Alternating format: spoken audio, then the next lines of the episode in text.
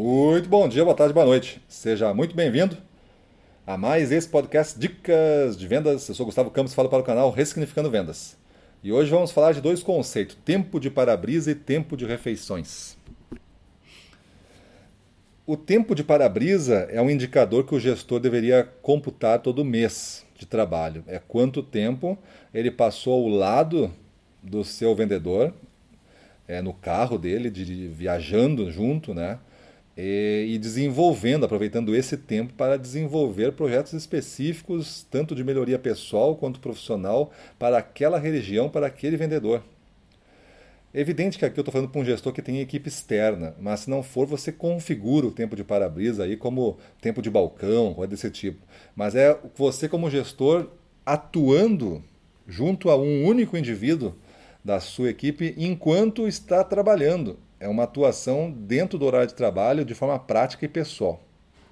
Não é um treinamento à distância, não é um WhatsApp, não é um e-mail, é você fazendo junto com ele lá esta conversação. E o tempo de para-brisa é um momento de guarda baixa, né? não é na frente do cliente, é guarda baixa. Então é um bom, um bom momento para você conversar e ir conhecendo o lado pessoal desse vendedor, que tem muita muita importância dentro da alta performance você ser um, um, ser íntegro, não ser pela metade, só profissional e a pessoa ficou do lado de fora da empresa, né?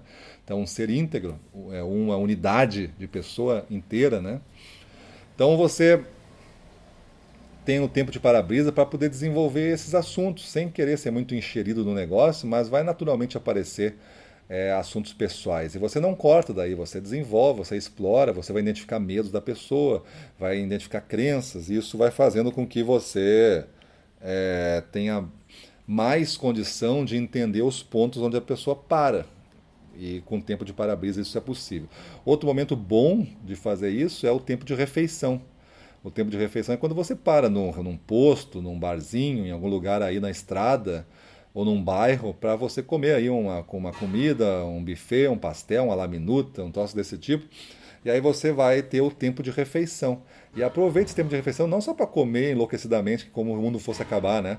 Mas para você desenvolver também uma conversação, ver como é que é o seu é, gestor nos modos que ele também pratica, porque às vezes esse gestor, esse líder é, de vendas, esse vendedor no caso, né, não o gestor, esse líder de vendas, mas o consultor de vendas, o representante comercial ou o vendedor, o, o rótulo que você der é, para ele, ele está sozinho às vezes na frente do cliente tomando um café, comendo um pedaço de bolo que o cliente deu para ele, enfim.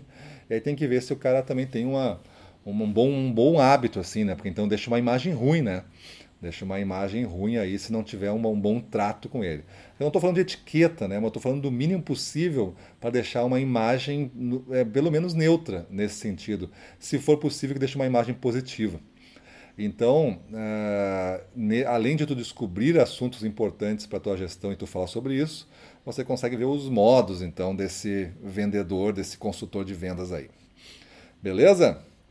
Então são raros momentos que tu tem que aprender mais sobre a tua equipe de vendas e tu tem que saber fazer. Então não usa o tempo de para-brisa, o tempo de refeições para ficar botando em dia as coisas, né? Negocia talvez um outro intervalo, porque nesses momentos que eu falei, tempo de para-brisa e tempo de refeição, são momentos de guarda baixa. É fácil a pessoa é, falar coisas para você. E aí em outro momento, você pode é, ter o tempo de olhar o seu WhatsApp, de responder alguns e-mails e tudo mais, é combinado enquanto você está em rota, a dedicação é 100% para essa pessoa, salvo esses momentos que a gente combinou que eu vou fazer algumas intervenções com como está o resto do time aí trabalhando hoje, já que eu estou dedicado a ti somente. Beleza? Então é isso aí. Vamos para a rua, na frente dos clientes, domínio total. Vamos para cima deles.